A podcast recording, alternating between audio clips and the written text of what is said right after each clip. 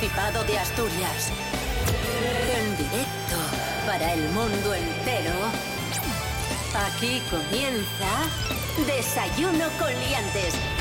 Su amigo y vecino, David Rionda. Buenísimos días, Asturias. Muy buenos días a los que madrugáis y a las que madrugáis en, en domingo, a los y las que estáis trabajando. En este momento, 7 de la mañana, y aquí arrancamos la edición de fin de semana de Desayuno Coliantes, ese programa que os acompaña de lunes a viernes de 10 y media a 11 con toda la actualidad de Asturias, con noticias virales, con música asturiana, con curiosidades y sobre todo con, con, cercanía, con naturalidad, con buen humor, porque somos lo que, lo que escucháis a través de las ondas, ni más ni menos, sin artificios. Lo dicho, de lunes a viernes de 10 y media a 11 y también os podéis escuchar a través de la web de RTPA, www.rtpa.es, radio a la carta, en Spotify y si nos seguís en redes sociales, en Facebook o Instagram, pues agradecidísimos. Y dicho todo esto, nada, venga, comenzamos. Desayuno coliantes, fin de semana. Desayuno con liantes, ay, lere, lere, lere. Desayuno con liantes, lere, lere, lere. Desayuno con liantes, lere. Desayuno con liantes. Fran Estrada, buenos días. Hola, buenos días. Pablo BH, buenos días. Estoy arrancando la semana. Claro que sí, campeón. Rubén Morillo, buenos días. Buenos días, David Rionda. Buenos días, Pablo BH. Buenos días, Fran Estrada. Buenos días a todos y todas. ¿Qué tal? ¿Cómo estáis, hombre? Vamos a comenzar hablando del frío. Y es que Frisking. Tenemos... eh, España ha bajado por eh, primera vez en varios meses de los 30 grados. Hombre, hombre, Bien, ya, ya ahora, va ¿eh? siendo hora, ¿eh? Y vamos a comentar cómo afecta al cuerpo este cambio brusco de temperatura. Los cambios climáticos hacen que la piel, vasos sanguíneos, pulmones e incluso huesos sufran, especialmente en casos de personas sensibles o con dolencias en articulaciones. Y luego, desde el Y punto la de vista... colita que se te hace más pequeña. Sí. A mí se me meten cosas dentro del cuerpo, es verdad. Sí, sí. Y desde el punto de vista psicológico, la escasez de horas de luz propia del invierno causa que no se segreguen sustancias responsables de nuestro estado de ánimo como la serotonina o la dopamina. Ojo. Por tanto, consejos para afrontar este cambio de temperatura brusco que hemos vivido estos días en Asturias. Poner la calefacción a tope. A, a 35 grados. No, tampoco. No. Tampoco. Evitar exposición prolongada a ambientes calientes o fríos. Oye, pero eso está jodido, porque si antes hacía calor y ahora hace frío... Tú, Rubén Morillo, has entendido. Sí. No te abrigues demasiado y luego llegues a casa. Cambios bruscos. Efectivamente. El problema que vamos a tener Ah, vale. es que, de, de- de hecho, hay mucha gente que tenemos mocos estos días por eso, porque veníamos de, de 30 grados prácticamente, 27, 26, y en una semana o en dos días ha bajado esto casi la friolera de 10 grados y el cuerpo lo nota. O sea que cuando llegues a casa no te quites toda la ropa y te despechugues ahí rápido. Hazlo poco a poco. de- o sea que Quita un es. claro, calcetín, rollo a la media hora gritas una otro canción calcetín. bonita, ¿sabes? Vístete. Vístete bien. Vístete por capas, como una cebolla. Por capas. Vístete bien, no las pintas que llevas de Zarlapastro. Vístete por capas. gusto verte. Vale. Y luego dormir lo suficiente. Pero- ver, son buenos consejos. No Pero digas son- que pero- son malos consejos. No, son, son buenísimos, pero me va- esos consejos me valen para cualquier época del año. O sea, no me, Sí, no me vendas, no me vendas que es ahora por el frío, porque no. Es ciertísimo, Esto es Desayuno Coliantes en RPA, la radio autonómica de Asturias. es ciertísimo.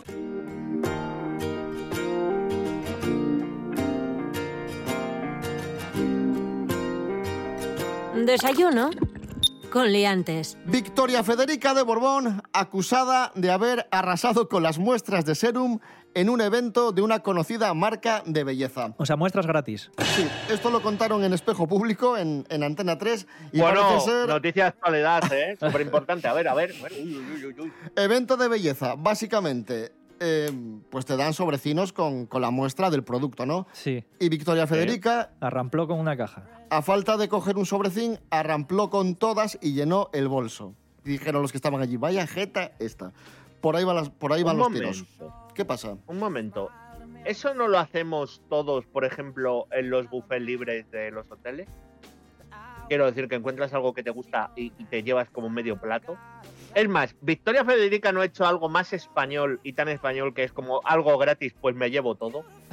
Pues sí. Porque a ver si la estamos acusando, la estamos acusando y aquí a cualquiera de nosotros nos dicen, eh, mira, aquí tienes un pinchito de tortilla gratis y no coges solo uno, al rato vuelves coges otro. O sea, se ha, hecho algo súper español. se ha convertido Sí, sí, en la máxima Exponente. es- En el máximo exponente de la, espa- de la española, de españolidad. Victoria A lo Federica, mejor es- ¿qué tal? Muy buenas. Hola, ¿qué tal? Buenos días, chavales. Aquí está. ¿Qué fue lo que pasó? A ver, defiéndete. Ah, ¿Esto es verdad o no? Vamos a ver, usted cuando toma un café, a que le ponen un sobrecín de azúcar y una galletina. Sí. Pues caray, si la galletina no la van a comer, la ya metes en el bolso y la pones luego en casa para comerla con el desayuno y así, pues oye, ya no tienes que comprar más. A veces que tienes así una gula, pues comes la galletina esa que te dieron, ¿eh? Pues esto es lo mismo, pero con productos de belleza. Y no solo fue el serum, ¿eh? Llevé más cosas que me gustaban mucho. Por ejemplo, hay una, una crema que, que tiene así como absorbente volcánico, que es de Reblón, que es cojonuda. Esa también llevé unas cuantas. Llevé Okifis, que es una, una crema para manos y para los pies. Claro, o sea, bailar tanto, ¿eh? Así Como estás yo. tú, así te brilla el Hombre, cutis. por supuesto. Estás estupenda. Y a- había bálsamo Egyptian Magic, esto se pone así, pues para cuando tienes así la ¿Y piel bálsamo del cansada. tigre no había? ¿Este que te da calor? No, eso no había. Eh, Además yo elegía, pues si te piensas que voy a llevar la primera mierda que había allí, que si había ch- ch- champú y, y jabón magno de ese, ese no lo cogí, ese que lo cogen los pobres de mierda. Yo cogí los buenos, los caros, si te piensas que soy tonta. Hombre, bueno, por favor. Un aplauso para Victoria Federica de. Borbón. La reina del serum. Voy a mandarle también productos a abuelito para que lo eche a los camellos. Vamos a escuchar Burning Love de Elvis Presley, canción que está de moda en TikTok. Ha conseguido tener más de 106.000 vídeos en la plataforma. Burning Love, Elvis Presley.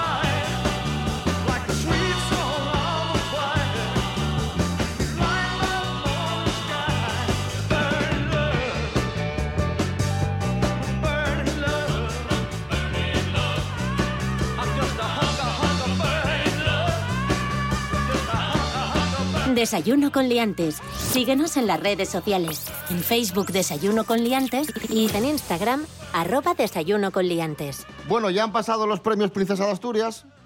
Un momento, respecto a la canción de antes, ¿Qué pasa? que sepáis que, que Café Quijano hizo una versión de Burning Love, creo, que es mi ardiente amor para la película El Lilo y Stitch. Atención, guionistas. Ya puedo dormir tranquilo. Gracias por el dato. Continuamos. Última parada gastronómica de Meryl Streep en Asturias. ¿Cómo fue, Rubén Sí, Morillo? en el restaurante Cabo Vídeo eh, de Jairo López, que bueno, recibió esta reserva de parte de la Fundación Premios Princesa de Asturias. Dijo, ¿qué será esto?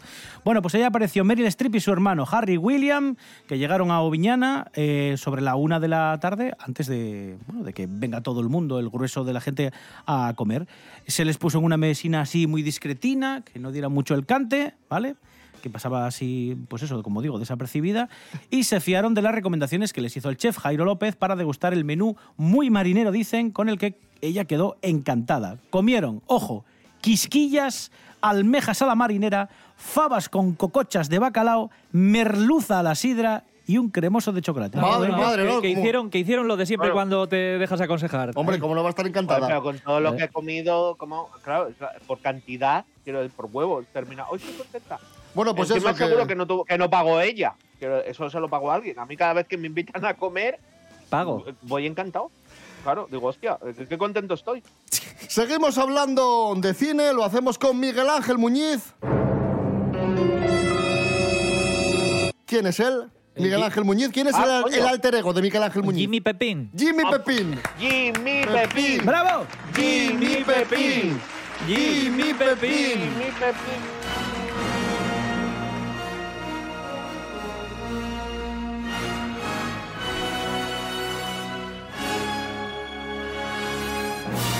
Miguel Ángel Muñiz, muy buenas. Buenas, hombre, ¿qué tal estáis? Se cumplen ya tres años, ¿cómo pasa el tiempo?, del fallecimiento del gran actor Sean Connery, el recordado 007, pero bueno, hizo otras muchas cosas. Para mí, por ejemplo, siempre será el padre de, de Indiana Jones, por ejemplo. ¿Y tú, Junior, qué has encontrado? ¿Junior? Padre, por favor, ¿qué significa eso, eso de Junior? Es un hombre. Henry Jones Jr. Me gusta más Indiana. Nuestro perro se llamaba Indiana. ¿Por qué no nos vamos ya? El perro. Miguel Ángel Muñiz, ¿qué destacamos de, de Sean Connery en este tercer aniversario de su muerte? Bueno, a ver, Connery yo creo que para muchos se descubrió como buen actor ya a mediados de los 80, ¿no? Con, con El nombre de la rosa o luego con la nominación al Oscar, bueno, no, la nominación y, y- y el Oscar, ¿no? Que le dieron como actor secundario en Los Intocables de Leon Ness en el 87. Pero bueno, eso yo creo que fue un poco como para el gran público, ¿no? Porque era, sobre todo la, la película de la novela de Humberto Eco era como muy prestigiosa y demás, pero ya había hecho grandes interpretaciones en los años 70, ¿no? Pues, en los 60 ya incluso al poco de despegarse de Bond ya tiene películas como La colina o como La ofensa, papeles más de reparto, pero que también tienen un peso importante, ¿no? Como Asesino en el Oriente Express de, de Lumet. Que él quería un poco desprenderse de, de la imagen de, de Bond y le costó, que estaba un poco ahí encasillado. Sí, a ver, yo creo que como le pasa a muchos actores también, ¿no? Que están con un personaje y, y definen un personaje así que, que es tan emblemático, tan característico y además si es algo que perdura en el tiempo, pues claro, es como que queda muy asociado a, ese papel. Pero ya te digo, en el caso de, Connery, creo que era un actor grandísimo, uno de los mejores actores de la historia probablemente, y, y tiene todas sus películas de demostración, ¿no? Hay personajes odiosos, personajes muy entrañables, personajes de villano, de héroe, eh, personajes con incluso a veces virando como al terror o a la locura, mm, de, de todo tipo de, de géneros. Hizo películas también hasta es- estrambóticas, ¿no? Como Zardoz, por ejemplo, en, en el 74, que era una especie de ciencia ficción rarísima que salía ahí con unas trenzas y un calzoncillo rojo y tal, que yo creo que cualquiera hubiera quedado ridículo menos Connery, ¿no? Que por lo menos Bueno, es como con que esa lo ves planta que tenía también. Claro, lo ves ahí con ese bigote y tal, y aunque vaya con calzoncillos rojos, es como que te impone respeto. Pero ya te digo, es un tío que tiene una, una trayectoria muy sólida, con muchos premios, el respeto de, de compañeros de profesión de todo el mundo, algunos con los que compartió películas, otros con los que no, íntimo amigo además de dos bueno, de dos grandes actores también, aunque bueno, uno por debajo de, él, ¿no? Que es Roger Moore, que también me parece un actor muy infravalorado. No era tan bueno como Connery, pero bueno, era un actor bastante solvente. Y otro que está a la altura de Connery, si no más, que es Michael Caine, ¿no? Ellos eran íntimos amigos y, y gracias a Dios, pues compartieron alguna película juntos, ¿no? Como El hombre que pudo reinar. En los 70 hace películas muy importantes, pero sí que es verdad que quizás son películas donde más que operaciones comerciales, son operaciones de reafirmarse él como buen actor, ¿no? Que escoge proyectos no tanto con una vocación comercial, sino más con películas con un guion sólido, con una buena dirección y unos buenos personajes. Pero los 80 y 90, cuando ya es una gloria, eh, ya te digo, salen películas importantísimas, ¿no? Ya te digo, pues eso, el, La caza del rojo, eh, lo que decíamos, ¿no? La, la, la, Roca, películas muy ambiciosas, aunque luego el resultado no fuera muy allá, como La Liga de los Hombres Extraordinarios. Es una pena, ¿no? Porque fue su, su despedida, una película, un proyecto que no salió muy bien y a partir de ahí dijo no, no hago más cine y es una pena porque luego ya no le pudimos, no le pudimos disfrutar más.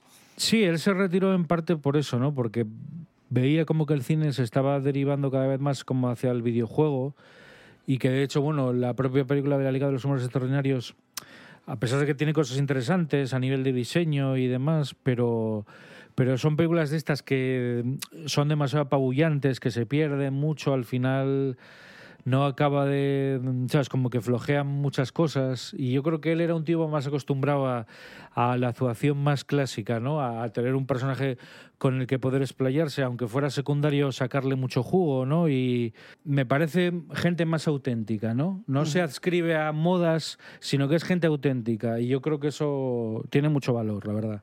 Pues ahí está nuestro homenaje a Sean Connery, que se cumplen tres años de su fallecimiento. Miguel Ángel Muñiz, muchas gracias. Venga, chao.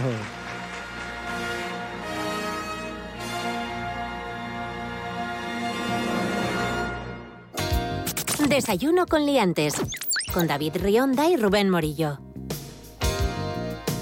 Últimamente estamos teniendo muchas noticias en torno a la entrada de ladrones a casas de famosos. Están entrando a robar a casa a casas de, famosos.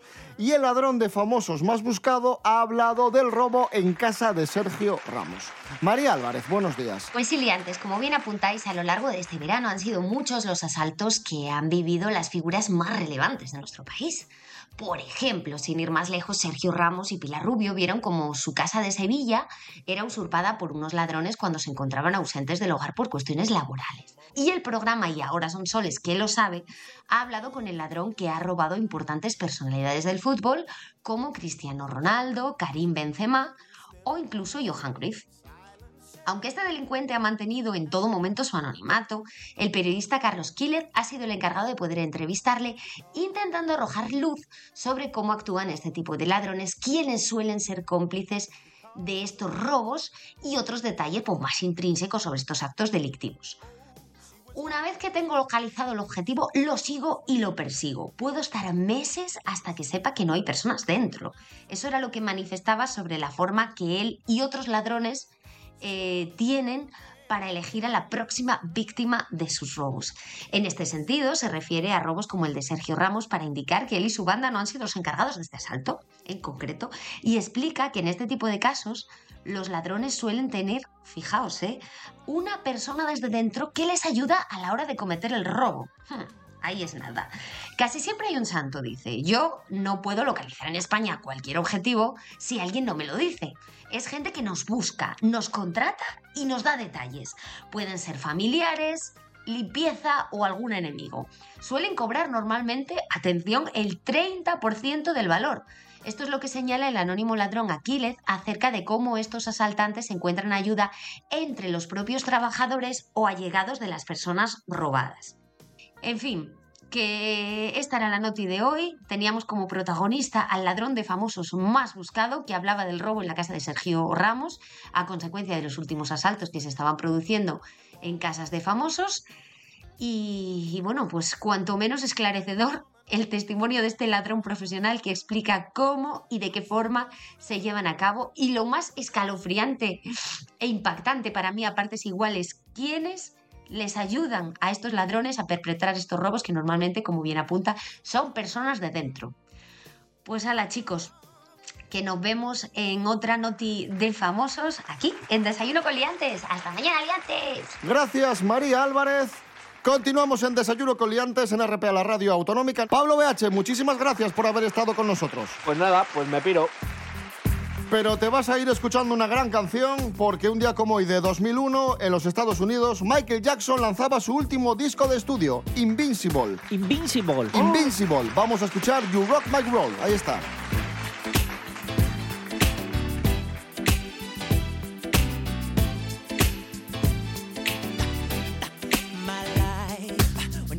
be the same. 'Cause girl, you came and changed the way I walk,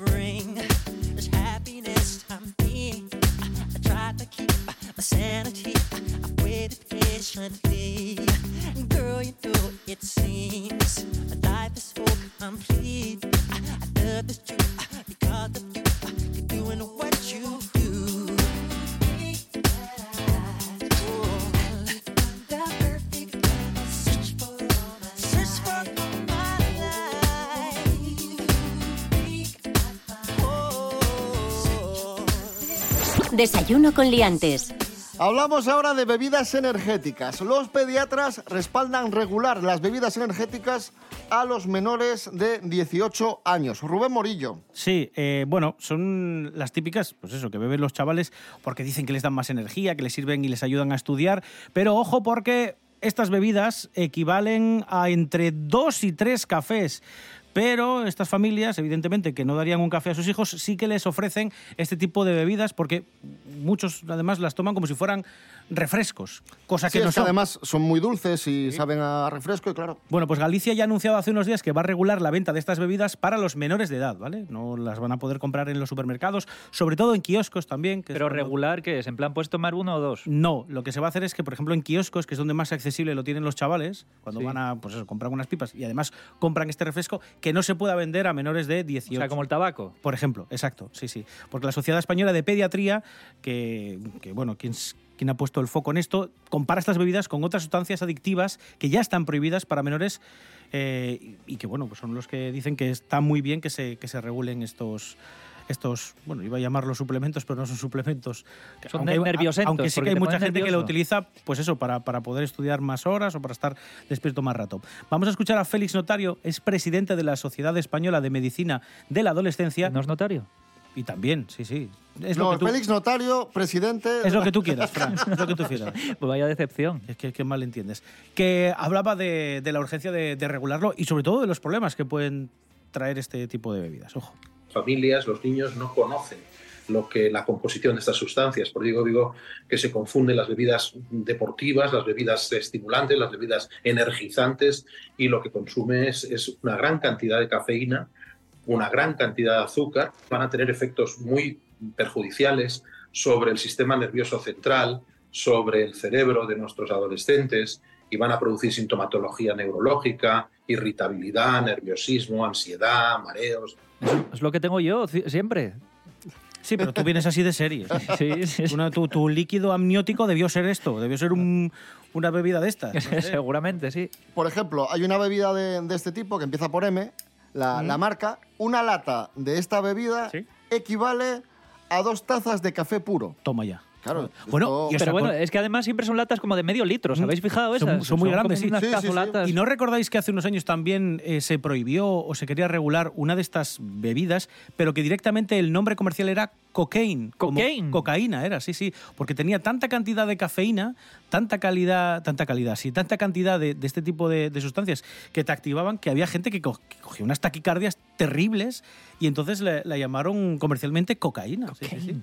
Es que además pasa otra cosa, el diseño es muy atractivo. Son bonitas, ¿eh? El diseño es muy atractivo. La de la llamita. Sí, son muy dulces, saben, Sí. tienen un sabor muy dulce, Saben a medicamento. saben a jarabe. Saben a jarabe, sí.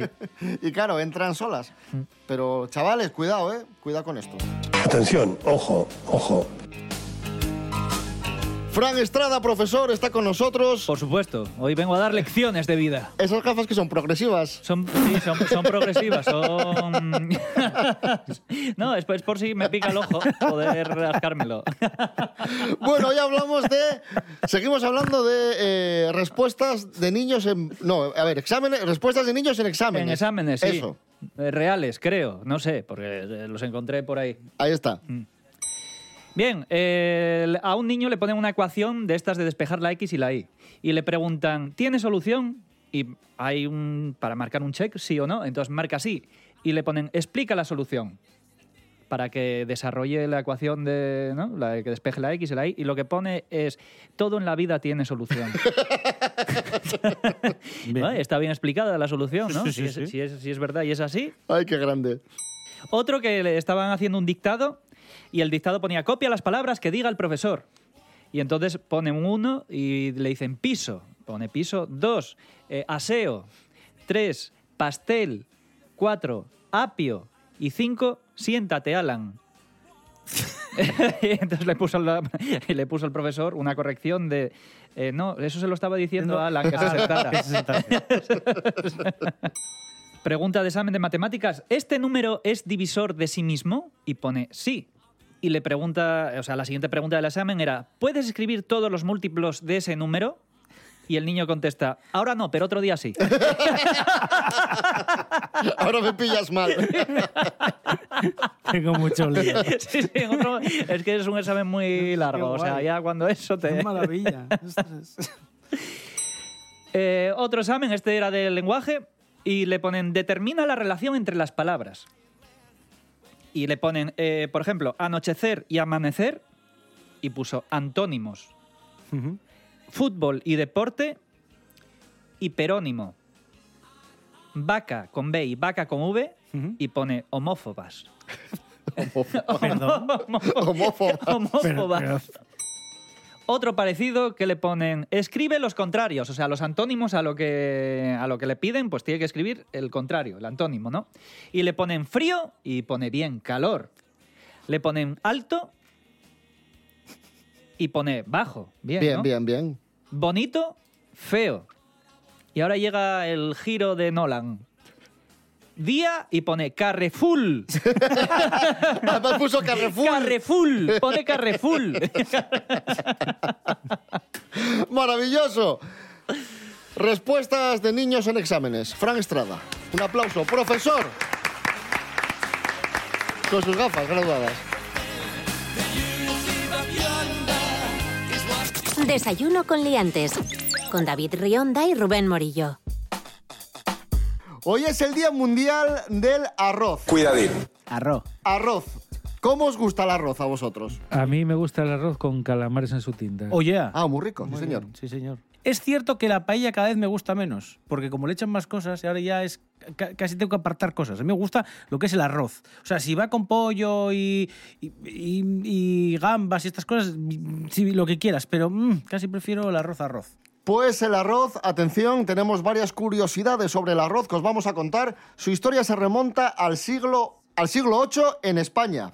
Lo trajeron los árabes. Sí. Pero ya tenemos eh, conocimiento del arroz de la mano de los persas y romanos unos 5.000 años antes de Cristo. O sea que podemos concluir que hace 1.300 años ya se comía arroz en España y el consumo de arroz en la humanidad pues ya ni te cuento, ¿no? Arroz que lo solían comer cocido sobre todo.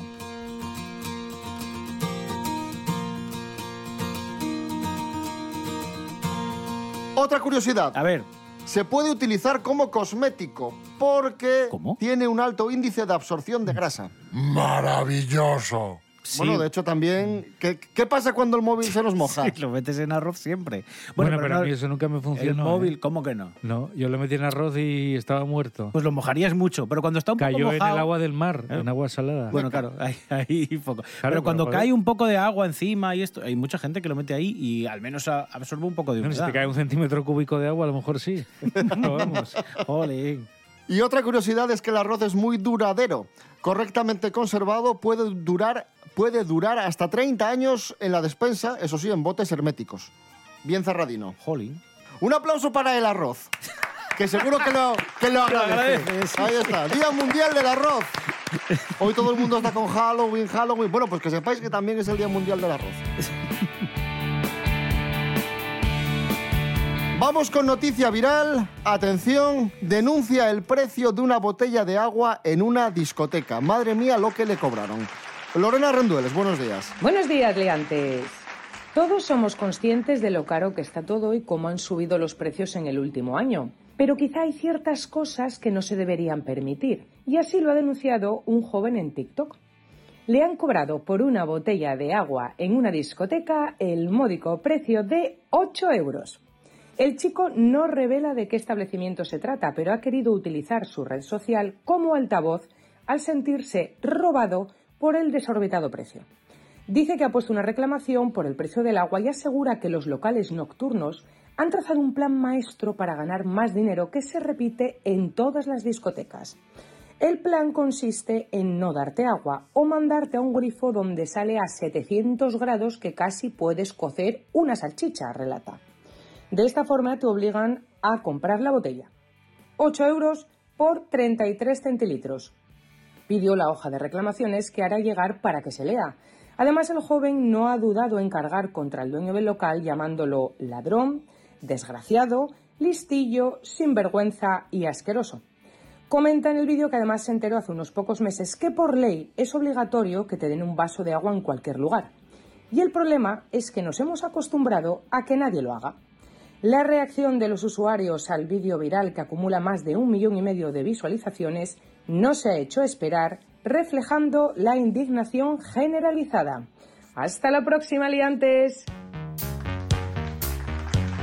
Gracias, Lorena Rendueles. Y hablando de, de clavazos o clavadas o estafas, prácticamente estafas, porque que te cobren eso por una botella de agua es una estafa. Totalmente. Tenemos eh, otras denuncias virales de, de precios desmesurados. Pero im- imagínate que esto del agua no es el único sitio en el que se hace. De hecho, las mayores clavadas son siempre con, con agua mineral. Mira, por ejemplo, eh, tenemos aquí una que, que se hizo también muy famosa hace algunas semanas eh, de un ticket que tenía una cifra, bueno, dices tú, bueno, 15 euros con 40 céntimos. Bueno, vamos a saber qué se pidió en este ticket. Era un cortado que costaba eh, 7,50. Ojo. ¿Vale? Y luego el Cortado te- agua... cortado te quedas tú. Un, un café. Y el agua costaba, un agua de 0,75, o sea, ni siquiera un litro, costaba 5 euros. 5 euros. ¿Que está bendita o...? Era para matar vampiros. Es que dices tú, pero caray. Hay un sitio en Gijón, en la plaza del ayuntamiento, no voy a dar más datos, ¿Sí? que yo estuve hace como tres semanas o cuatro con unos colegas y fuimos a comer. Es que esto me hizo gracia porque no contaba con ello, pero realmente no tiene ninguna gracia, sobre todo para el bolsillo. Fuimos a comer un menú que nos costó como 11 euros Vale. el menú. Bueno, bien. Y luego fuimos a este otro sitio y pedimos un café irlandés que te lo sirven en una copa así muy grande. Bueno, es bastante café y te echan... Y pagamos 15 euros por cada café irlandés. Os costó más el café que el menú. O sea que, ojito. ¿eh? Bueno, aquí hay un sitio en el que cobran 17 euros por una cosa que ellos llaman servicio de tarta. Eh, cuando te sirven la tarta, te la ponen con un poco, eh, pues de, ¿cómo se llama esto? De nata alrededor, con una cuchara, con algo de caramelo que te sirve un señor que es el que te echa el caramelo por encima. Eso cuesta 17 euros. Es un poco mal. 17 euros. ¿Y el señor quién es? Eh, ¿El pues no señor lo sé. es? ¿Obama o...? De Ya, todas formas, por ese eso- precio. Sí, sí. Suena un poco mal, ¿eh? Eso La- del señor que te echa el caramelo por La encima. verdad que es un poco... Suena un poco desagradable, ¿eh? Sí, sí. A ver, yo luego hay mucha gente que sé que eh, pasan estas cosas, te cobran un dineral y van a soltar su frustración a las eh, páginas donde se puede opinar de los sitios. A TripAdvisor. Se puede hacer de una forma educada, decir, mira, me parece un menú bastante caro. Y yo la solución, porque esto te ha pasado, que a veces dices, caray, es que estoy pagando muchísimo por esto que me parece que no lo vale. Yo mi solución es no volver. Y ya está. No vuelves y ya está. Ya lo que hay. Atención que tenemos un lanzamiento musical muy importante. ¿Ah, sí? Sí. Un lanzamiento musical que vamos a escuchar y del que nos informa Santi Robles. Adelante. ¿Qué hubiera pasado si el Greco hubiese hecho su propia versión de la Capilla Sixtina? ¿Cómo se ve el arte de un genio a través de los ojos de otro genio? Es una duda que acaba de ser despejada gracias a que el tema Friday I'm in Love de The Cure, uno de los grupos más legendarios de la historia, ha sido eh, versionado por el artista multidisciplinar más eh, legendario de todos los tiempos, a.k.a. Bebo San Juan, a.k.a. Emilio Aragón.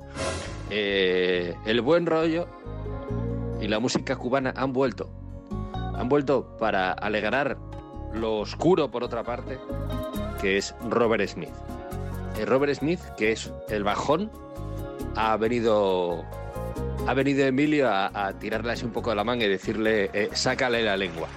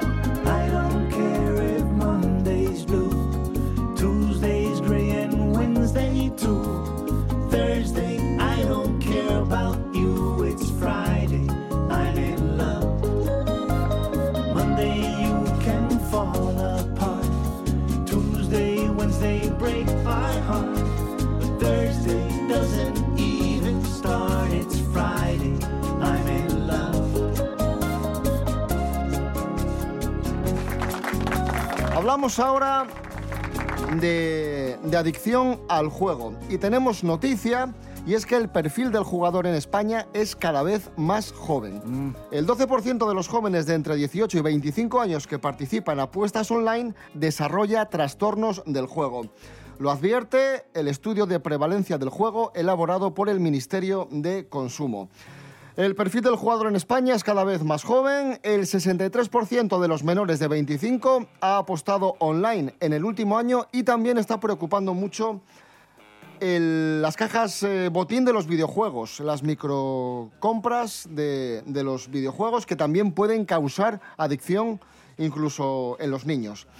En el 43% de los casos, los jugadores apuestan para ganar dinero y las máquinas de azar son las que elevan el riesgo de sufrir problemas con, con el juego y las apuestas. Pero ya digo que el perfil es cada vez más joven y básicamente estamos teniendo muchos problemas con las apuestas online y los videojuegos, con esas micro compras, esas pequeñas compras dentro de los videojuegos, que tienes, yo que sé, un videojuego de, de guerra y tienes que pagar por comprar diferentes armas o mejoras en el personaje o lo que sea. Eh, a ver, esto lo hemos comentado en alguna que otra ocasión, sobre todo en el caso de las apuestas online. Ya criticamos que hay muchas de estas plataformas que te permiten apostar por, sobre todo, partidos, resultados deportivos, etcétera, que regalan créditos para jugar de forma ficticia con la aplicación, que ahora es muy fácil tenerla en el teléfono móvil, para que los chavales vayan, por así decirlo, picándose con sus amigos, ¿no? Están teniendo el hábito de jugar de forma ficticia o, o- o tomárselo como un juego en, en edades muy tempranas, adivinando, pues eso, resultados, sobre todo de fútbol, la mayoría de las ocasiones es como hacer una quiniela de forma virtual con los amigos. Y claro, a la hora de cumplir la mayoría de edad, muchos están deseando, porque se ven capaces de acertar los resultados, de, de meter allí la paga o parte de- del dinero. Y Bueno, y- es muy, muy peligroso esto. Y cualquier videojuego que para avanzar ya es que ni siquiera tienes que jugar bien, es que Ahí no te, deja avanzar, no te deja avanzar si no pagas. Ahí estoy perdidísimo. Yo cuando jugaba, si eras muy bueno, ibas consiguiendo vidas y podías llegar a acabarte el Pues, videojuego. pues hasta la idea de que ahora para conseguir vidas tienes que comprarlas, por ejemplo. por favor. Pero o en un videojuego de fútbol, para conseguir a tal jugador, eh, tienes que adquirir puntos o monedas y esas monedas cuestan dinero. Pues lo mismo. Pero el videojuego es gratis, entonces. No, no, el videojuego lo compras aparte. O sea, hay que comprar el videojuego y luego. y luego dentro del videojuego comprar- te vienen, claro. No, no, yo Sí, quiero. pero eso es como aquello que sacaron Ah, hace eh. años de las expansiones y todo Claro. eso, ¿no? Por favor. No, yo quiero comprar el videojuego, pero que Mapas esté nuevos entero ya y que pueda jugar a todo lo del videojuego, no que tenga que pagar después. El mundo a veces da señales de haberse vuelto loco.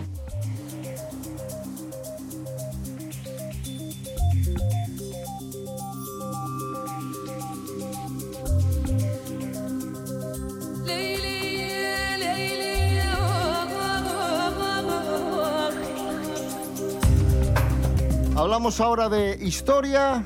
Hemos descubierto, bueno, digo hemos descubierto como si lo hubiésemos descubierto nosotros. No, han descubierto que los humanos de la Edad de Piedra practicaban el canibalismo. Amplía esta investigación Nuria Mejías. Buenos días, Nuria. Muy buenos días a todos. Sí, David, los humanos de la Edad de Piedra practicaban el canibalismo con sus muertos. Y es que restos de huesos humanos con marcas de cortes, roturas y masticación demuestran el canibalismo como práctica funeraria hace unos 15.000 años. La cultura magdalaniense, concretamente, se comía a sus seres queridos para deshacerse de sus cuerpos tras la muerte. Esta es la conclusión de un extenso análisis de huesos descubiertos en diversos yacimientos arqueológicos de toda Europa, incluidos Polonia, Rusia, Alemania, Bélgica, Francia, España e Inglaterra. Se trata de la evidencia científica más antigua de canibalismo humano como práctica funeraria. Y es que en lugar de enterrar a sus muertos, esta gente se los comía. Según las conclusiones de este estudio, era más probable que el canibalismo fuera un comportamiento compartido en la edad de piedra.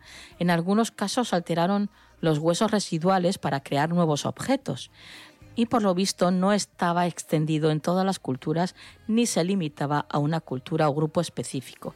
Este actual descubrimiento de la evidencia más antigua conocida de canibalismo como práctica funeraria invita a realizar más investigaciones y desafía nuestra comprensión de los rituales funerarios y el significado cultural del canibalismo entre los pobladores de la Edad de Piedra.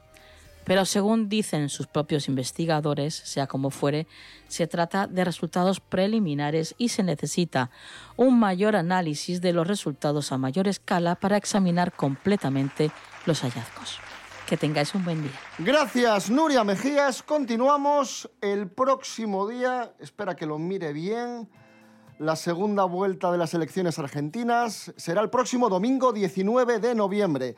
Y uno de los candidatos nos inspira mucha confianza. Rubén Morillo. Sí, Milei. Milei. ¿Sabéis quién es, no? un... Quedó segundo, pero, Sí, sí, va a ganar, tío. ¿Tú crees que va a ganar? Yo creo que va a ganar. vuelta? Bueno, vamos a ver, habrá que esperar. El balotaje ese que llaman ellos. Lo gracioso de, de todo esto es que hay una publicación que se ha hecho muy famosa estos días, eh, cuando ha cogido bastante repercusión la figura de, de Milei, eh, ya sabéis, el candidato de Libertad Avanza de este, de este partido. Bueno, pues hay una publicación que se llama El Loco y cuenta secretos místicos, sobre todo de Milei, que es donde nos vamos a parar porque es súper simpático. Milei tenía un perro que se llamaba, ¿lo sabes? Conan. Sí, con... Vale, bien. Él tenía eh, y quería muchísimo a este perro, tanto es así que lo ha clonado en más de una ocasión. Creen que tiene cuatro o cinco clones este perro, porque él no podía vivir sin él. Pero claro, eh, hasta aquí dices, jolín, le tenía tanto amor que entiendo que quiera tener pues eh, algún que otro perro que en principio tenga parte del ADN, porque aquí lo que hicieron fue coger ADN, lo llevaron a Estados Unidos para hacer los clones del perro. Teóricamente, biológicamente sería un clon, a pesar de que fuera otro, otro perro. Lo curioso de todo esto es que, claro, eh, tanto amor le tenía al perro que eh, dice esta publicación que como no veía la mascota, lo que ha intentado es contactar con ella a través de otros métodos. O sea, ya no con los clones, tal. espiritualmente. Ha contratado a una medium especialista en animales que permite, pues, Yo no sabía que existía comunicar esto. con su dueño. No, es, Mediums animales. es, eh, en, en concreto es un- bueno, una, una medium parapsicóloga que además tiene una hermana que es telépata y que son capaces de leer la mente Esos son los X-Men. de los de leer eh, bueno pues eso en este caso las mentes de los eh, animales difuntos y comunicarse con su dueño algo a lo que ha accedido Milei ¿eh? Y pide consejo para a su estar perro. exacto para estar en contacto con su perro al que le pide consejo en cuestiones eh, de, de la vida Pero se lo pedía también en vida al Claro, perro. a- hasta aquí dices, bueno, vale, está en contacto con su perro o esta medium dice que sí, que está en contacto con su perro y mantienen pequeñas conversaciones. El tema está en que hay mucha gente que se ha preocupado porque dice, bueno, ¿y hasta dónde puede llegar una persona que confía en lo que le dice un perro muerto a través de una medium? Pues hombre, confianza, confianza, igual no me inspira. El problema está en que en este libro se desgranan otras cuestiones y él dice que ha visto tres veces la resurrección de Cristo, pero que no lo puede contar, evidentemente, porque no le creen y le tomarían por loco. Pero, Pero él, ya lo contó entonces. pero él dice que lo ha visto No, tres si ya lo contó. Sí, o sea, sí. bueno, pues avanzó el titular, claro, no lo. Claro. No lo no se explayó, digamos. Bueno, todo esto se cuenta en Los secretos místicos de Milei. El loco es una novela de una novela, bueno, es una especie de estudio de análisis periodístico y político de Juan Luis González. ¿Vale? Si queréis indagar un poco más en la figura de Milei, que bueno, pase lo que pase, gane él o, o no, Hasta el 19 de noviembre no vamos a saber nada. esperamos lo mejor para, para el pueblo. Para Argentina. Claro que sí. Un poco de música. Ahí están los asturianos de Soulers. Sexy Souler.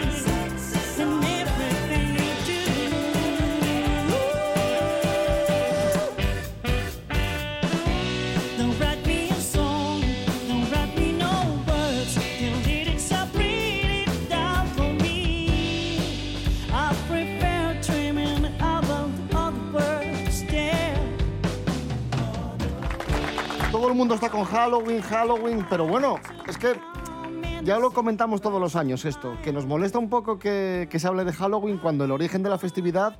Es, es- es una a- fiesta de ida y vuelta. Hemos adoptado o adaptado Halloween cuando en realidad la Era fiesta nuestra. es nuestra. Claro. Sí, señor.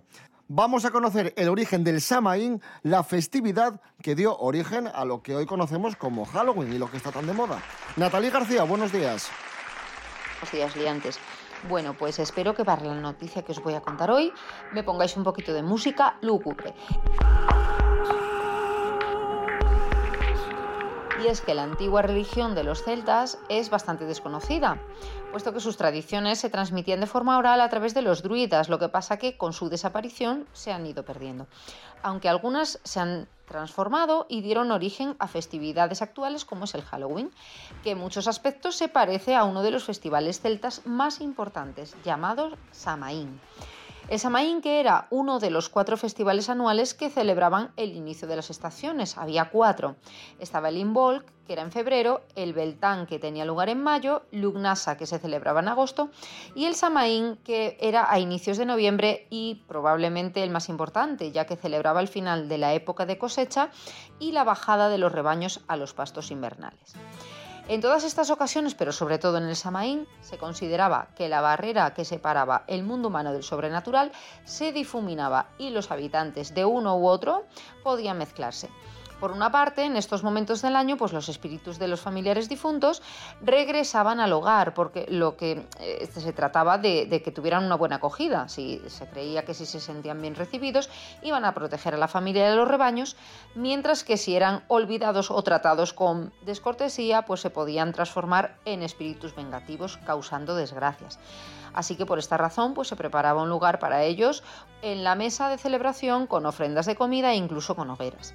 Así que de ahí nació el actual truco trato, la costumbre de disfrazarse e ir de casa en casa pidiendo dulces y tendría su origen en las ofrendas de comida y bebida que las personas dejaban para los espíritus en las puertas de la casa. Por su parte, el disfraz consistía simplemente en pieles de animales y un maquillaje a base de cenizas, ya que su propósito era conseguir una apariencia cercana a los seres sobrenaturales para no ser atacada por estos. Así que bueno, liantes, a mí me encanta el Halloween, yo por supuesto me voy a disfrazar. ¿Y vosotros? Un besito, liantes, hasta la próxima. Gracias, Natalie García. Y hoy se estila mucho ver pelis de, de miedo. Estos días se estila mucho Halloween, temática de miedo, terror. Ver pelis de miedo, reunirte con amigos, Por poner ejemplo, pelis de terror. Casper, por ejemplo. Miguel Ángel Muñiz, vamos a recomendar una peli de miedo para, para hoy o para estos días. Pero Con temática de Halloween por Sí, algún terror, lado, ¿no? miedo, terror. Sí. Mira, bueno, sa- bu- sale Halloween en ET, por ejemplo. Sí, lo que pasa es que yo de un- esas que no soy muy de... Un ratito, pero bueno. Pero bueno, voy a decirte una que está. No recuerdo si está justo en el día de Halloween, pero bueno, es, es esa festividad porque la gente está con los disfraces. Que es. El diablo metió la mano. Para mí la vida ideal sería quedarme tirado en la cama todo el día viendo la tele mientras una pibita me cuida. El ocio era lo único que se traía entre manos. Cuatro cadáveres han sido hallados hasta ahora y el asesino sigue en libertad. Hasta que una de sus manos ¿Qué me está pasando? decidió actuar por su cuenta y riesgo. Protagonizada por Diego Gonzaba y, y Jessica Alba. Que creo que es de ser del 98 o 99 por ahí. Que estaba bastante bien, era como una comedia así de terror y tal. Y, y era bastante curiosa, ¿no? Porque era al final un tipo que tenía como una mano endemoniada y tal, que tenía como vida propia y le obligaba a hacer cosas que él no quería y demás. Y estaba bastante bien. La verdad que es una película que, además, yo creo que la gente que la vio en su momento la recuerda con cierto aprecio, ¿no? Pero hizo cierta gracia, sí. 1999. 99, sí, por ahí. Un adolescente que en la mañana de Halloween descubre que sus padres han sido decapitados Hola. Y convertidos en objetos de decoración. Después de pedir ayuda a sus amigos, descubre que también ha habido una serie de muertes en el vecindario.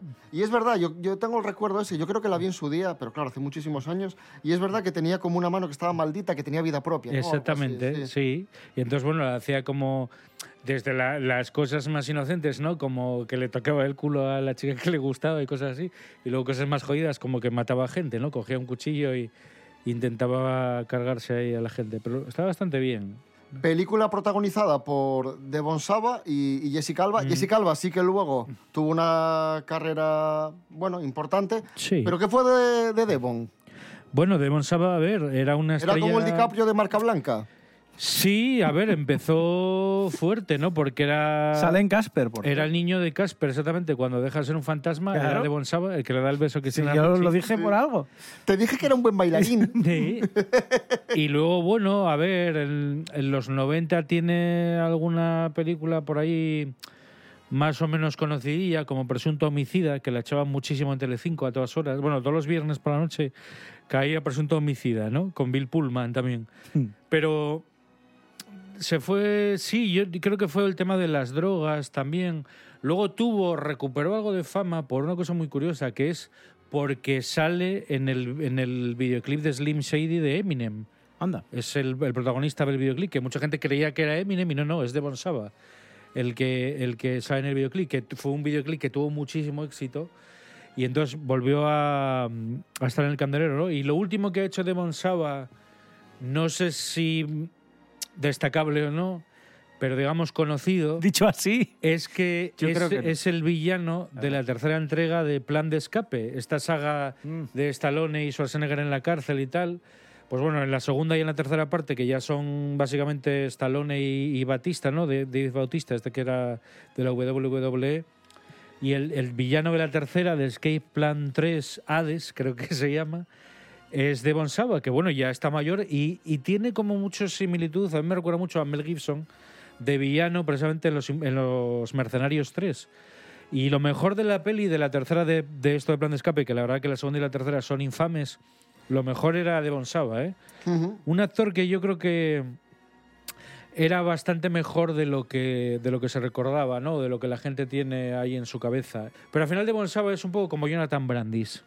Tuvo su momento de fama, ¿no? Pues con Sequest, La Historia Interminable 2 y todo eso, pero bueno, Jonathan Brandis directamente palmó, ¿no? Pero por desgracia. Pero quiero decirte que es como estas tres juveniles, los guapos de los 90, que bueno, que se quedan por ahí. Devon Saba, ya te digo, todavía tiene alguna película más o menos con alguna repercusión. pero No, y- bueno. y, sigue, y sigue trabajando, lo que pasa que, bueno, en proyectos más, más pequeños. Pero vamos, Devon Saba, ante- antes, de, antes de darle un papel protagonista a Chris Pratt, dásela a Devon Saba. En fin, eh, recomendación de peli de miedo para ver en Halloween, El Diablo metió la mano de 1999.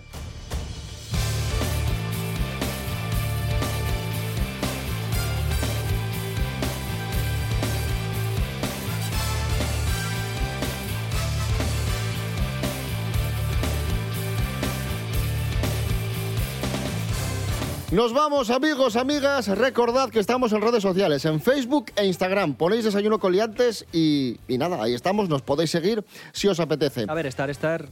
Bueno, estamos. no, hay, hay redes sociales, ¿no? Eso es. Y también os podéis escuchar en www.rtpa.es, en la sección Radio a la Carta y en Spotify, Desayuno Coliantes. Ahí os esperamos. Y nada, volvemos mañana a la hora de siempre, a las diez y media de la mañana. Rubén Morillo. David Rionda, chao. Fran Estrada, muchísimas gracias. Gracias a vosotros.